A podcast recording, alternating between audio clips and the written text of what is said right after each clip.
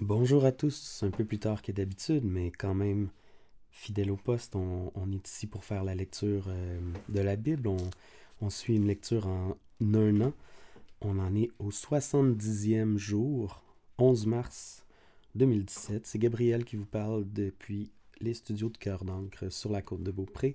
Ça me fait plaisir de vous lire une portion de Nombre, une portion des psaumes, des proverbes et du Nouveau Testament. On est dans Matthieu et euh, nous serons au chapitre 23. Donc, commençons sans plus attendre avec Nombre, chapitre 15, verset 17, jusqu'au chapitre 17, verset 5. Le Seigneur dit à Moïse de communiquer aux Israélites les prescriptions suivantes. Quand vous serez entrés dans le pays où je vous conduis, que vous pourrez manger du pain cuit sur place, vous en prélèverez une partie pour me l'offrir. Avec de la pâte fraîchement pétrie, vous préparerez une galette d'offrande que vous me présenterez comme on me présente une offrande de grains après le battage des céréales. Ainsi, vous m'offrirez la première galette que vous aurez cuite. Cette règle est valable également pour les générations à venir. Supposons que vous désobéissiez par mégarde à des commandements que j'ai prescrits pour vous et vos descendants, par l'intermédiaire de Moïse, dès les origines ou par la suite. Si la faute a été commise sans que la communauté s'en rende compte, c'est elle qui, dans son ensemble, m'offrira un taureau en sacrifice complet dont j'apprécierai la fumée odorante. Elle y joindra les offrandes réglementaires de farine et de vin, ainsi qu'un bouc en sacrifice pour obtenir le pardon. Le prêtre effectuera ensuite le geste rituel du pardon des péchés sur toute la communauté d'Israël. Et ceux-ci obtiendront le pardon, en effet, il s'agira d'une faute involontaire pour laquelle vous m'aurez apporté une offrande consumée et un sacrifice pour le pardon. Le pardon sera accordé à l'ensemble de la communauté israélite et aux étrangers vivant parmi eux, car tout le monde aura été impliqué dans cette affaire. Si c'est une seule personne qui a péché par mégarde, elle devra offrir une chèvre d'une année en sacrifice pour le pardon. Devant moi, le prêtre effectuera ensuite sur la personne coupable le geste rituel du pardon, et celle-ci obtiendra le pardon. La règle sera la même pour tous ceux qui auront péché par mégarde, israélites ou étrangers vivant parmi eux. Mais si un Israélite ou un étranger commet délibérément un péché, il m'offense et il sera exclu du peuple. Il sera responsable de son exclusion pour avoir méprisé ma parole et violé mes commandements. Pendant le séjour au désert, des Israélites surprirent un homme qui ramassait du bois un jour de sabbat. Ils l'amenèrent devant Moïse, Aaron et toute la communauté. On le mit sous bonne garde, dans l'attente d'une prescription sur la peine à lui infliger. Le Seigneur dit alors à Moïse, Cet homme doit être mis à mort. Que toute la communauté le tue en lui jetant des pierres à l'extérieur du camp. On obéit à l'ordre du Seigneur. On amena l'homme hors du camp, on lui jeta des pierres, et il mourut. Le Seigneur dit à Moïse de communiquer aux Israélites les prescriptions suivantes. Vous et vos descendants, vous ferez des franges au bord de vos vêtements, et vous y mettez un fil violet. Vous porterez donc des vêtements à franges, et quand vous verrez celles-ci, vous vous rappellerez mes commandements et les mettrez en pratique. Ainsi vous ne vous laisserez pas entraîner dans des cultes idolâtriques par vos penchants et vos désirs. Vous penserez à mettre en pratique tous mes commandements, et vous manifesterez ainsi que vous m'appartenez. Je suis le Seigneur votre Dieu. Je vous ai fait sortir d'Égypte pour devenir votre Dieu. Oui, je suis le Seigneur votre Dieu. Un Lévite nommé Corée, fils d'Issar, de, la famille des Kéatites, entraîna trois Rubénites, Dathan et Abiram, le fils d'Eliab, et On, fils de Pélette, à s'opposer à Moïse.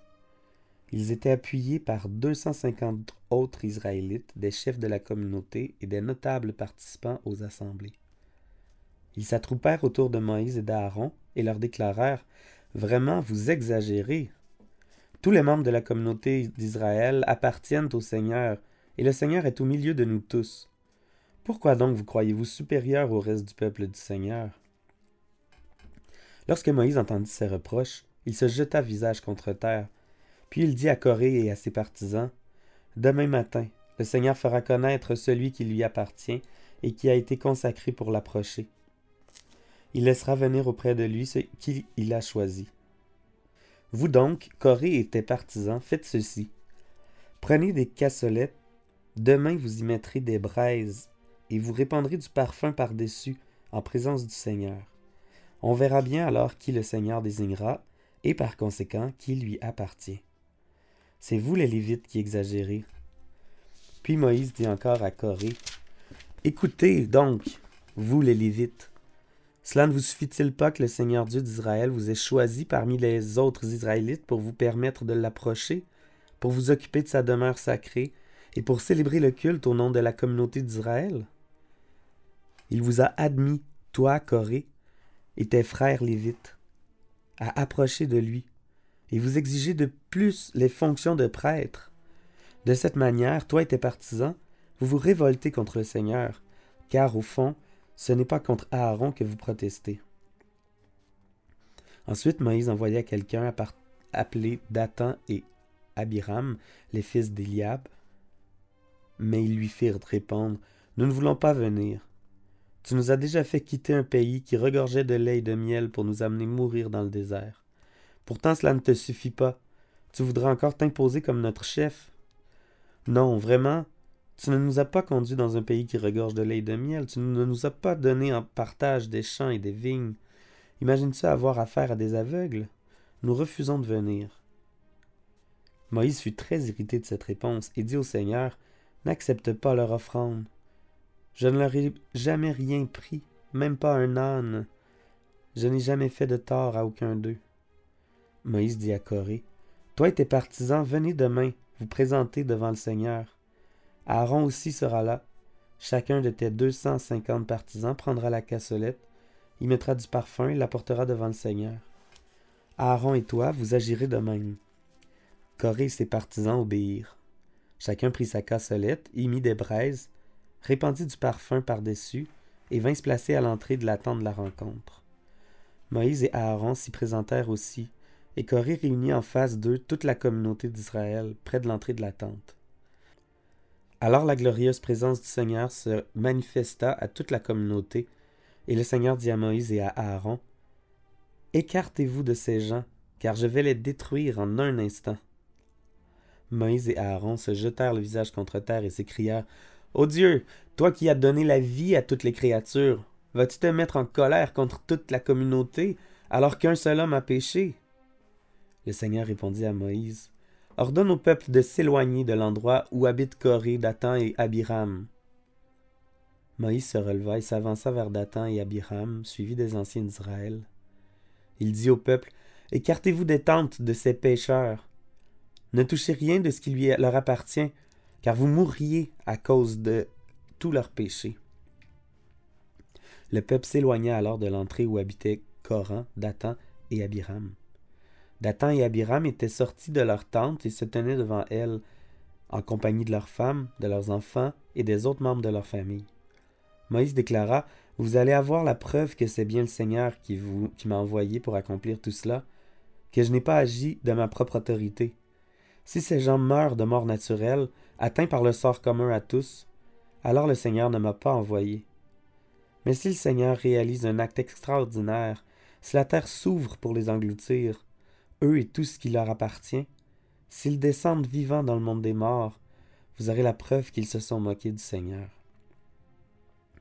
À peine Moïse avait-il fini de parler que le sol se fendit sous les pieds de Dathan et d'Abiram. La terre s'ouvrit et les engloutit avec leurs familles, de même que les partisans de Corée et tous leurs biens. Ces hommes descendirent vivants dans le monde des morts avec tout ce qui leur appartenait, la terre les recouvrit, et ils disparurent du milieu de l'assemblée d'Israël. Tous les Israélites qui se trouvaient à proximité d'eux s'enfuirent lorsqu'ils entendirent leurs cris, car ils craignaient que la terre ne les engloutisse eux aussi. Une flamme envoyée par le Seigneur jaillit alors, elle brûla vif les deux cent cinquante hommes qui présentaient leur parfum. Le Seigneur dit à Moïse, Ordonne au prêtre Élazar, fils d'Aaron, de récupérer les cassolettes au milieu du feu, et de disperser les braises au loin. Ces cassolettes sont sacrées car elles m'ont été présentées, même si elles appartenaient à des hommes qui ont péché et en sont morts. on les martèlera pour en faire des feuilles métalliques dont on recouvrira l'autel. Cela servira d'avertissement pour les Israélites. Le prêtre Lazare prit les cassolettes de bronze de ceux qui avaient été brûlés vifs, et on les, on les martela pour en recouvrir l'autel. Ce revêtement rappelait aux Israélites que personne d'autre que les descendants d'Aaron n'a le droit de brûler du parfum devant le Seigneur. Quiconque le ferait s'exposait au même sort que Corée et ses partisans, comme le Seigneur en avait prévenu Aaron par l'intermédiaire de Moïse. Psaume 54 Ma petite note avant le psaume dit ceci. Du répertoire du chef de chorale. Accompagnement sur instrument à cordes. Poème chanté appartenant au recueil de David. Il fait allusion à la démarche des gens de Ziph auprès de Saül quand ils l'avertirent que David se cachait sur leur territoire. Ô Dieu, montre qui tu es en venant à mon secours. Montre ta force en me rendant justice. Ô Dieu, entends ma prière, écoute ce que je dis. Des étrangers se dressent contre moi, des brutes veulent ma mort. Ces gens-là ne tiennent aucun compte de Dieu. Mais Dieu va me venir en aide, le Seigneur va me soutenir. Que le malheur retombe sur mes ennemis. Montre-moi ta fidélité en les réduisant au silence. De bon cœur, je veux t'offrir un sacrifice. Je veux prononcer ton nom dans mes louanges, Seigneur, car tu es bon. Tu m'as délivré de toute détresse, et je vois la défaite de mes adversaires.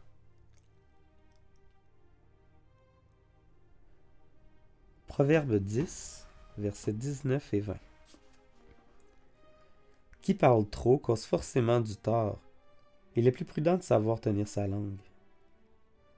Les paroles d'un homme juste valent l'argent le plus pur.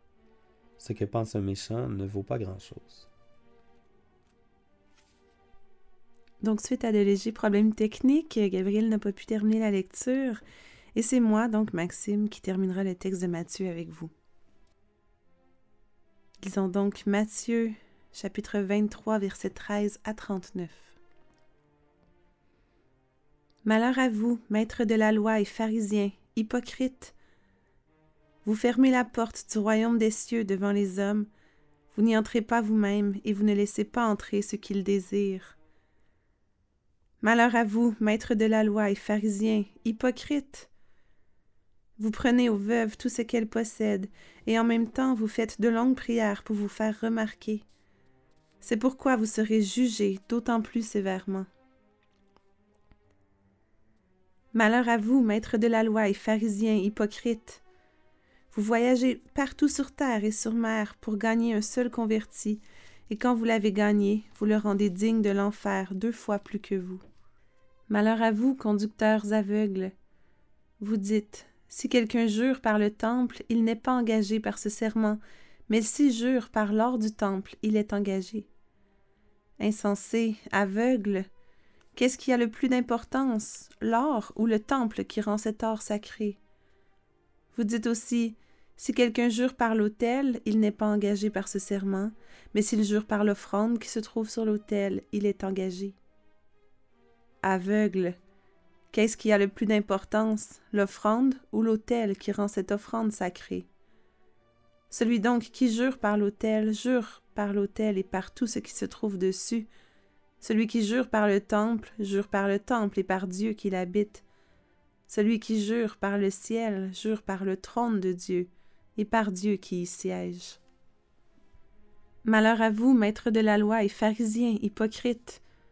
Vous donnez à Dieu le dixième de plantes comme la menthe, le fenouil et le cumin, mais vous négligez les enseignements les plus importants de la loi, tels que la justice, la bonté et la fidélité. C'est pourtant là ce qu'il fallait pratiquer sans négliger le reste. Conducteurs aveugles, vous filtrez votre boisson pour en éliminer un moustique, mais vous avalez un chameau? Malheur à vous, maîtres de la loi et pharisiens hypocrites.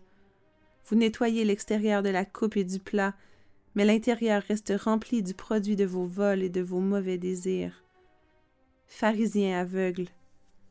Nettoie d'abord l'intérieur de la coupe, et alors l'extérieur deviendra également propre. Malheur à vous, maîtres de la loi et pharisiens hypocrites. Vous ressemblez à des tombeaux blanchis qui paraissent beaux à l'extérieur, mais qui, à l'intérieur, sont pleins d'ossements, de morts et de toutes sortes de pourritures. Vous de même, extérieurement, vous donnez à tout le monde l'impression que vous êtes fidèle à Dieu, mais intérieurement, vous êtes plein d'hypocrisie et de mal. Malheur à vous, maîtres de la loi et pharisiens, hypocrites. Vous construisez de belles tombes pour les prophètes, vous décorez les tombeaux des hommes justes et vous dites Si nous avions vécu au temps de nos ancêtres, nous n'aurions pas été leurs complices pour tuer les prophètes. Ainsi, vous reconnaissez vous-même que vous êtes les descendants de ceux qui ont assassiné les prophètes. Eh bien, continuez, achevez ce que vos ancêtres ont commencé. Serpents, bande de vipères, comment pensez-vous éviter d'être condamnés à l'enfer? C'est pourquoi écoutez. Je vais vous envoyer des prophètes, des sages et de vrais maîtres de la loi. Vous tuerez les uns, vous en clouerez d'autres sur des croix, vous en frapperez d'autres encore à coups de fouet dans vos synagogues et vous les poursuivrez de ville en ville. Et alors, c'est sur vous que retomberont les conséquences de tous les meurtres commis contre des innocents, depuis le meurtre d'Abel le juste jusqu'à celui de Zacharie, fils de Barachi, que vous avez assassiné entre le sanctuaire et l'autel. Je vous le déclare, c'est la vérité, les conséquences de tous ces meurtres retomberont sur les gens d'aujourd'hui. Jérusalem, Jérusalem, toi qui mets à mort les prophètes et tues à coups de pierre ceux que Dieu t'envoie. Combien de fois ai-je désiré rassembler tes habitants auprès de moi, comme une poule rassemble ses poussins sous ses ailes, mais vous ne l'avez pas voulu. Eh bien, votre maison va être complètement abandonnée. En effet, je vous le déclare, dès maintenant vous ne me verrez plus jusqu'à ce que vous disiez Que Dieu bénisse celui qui vient au nom du Seigneur.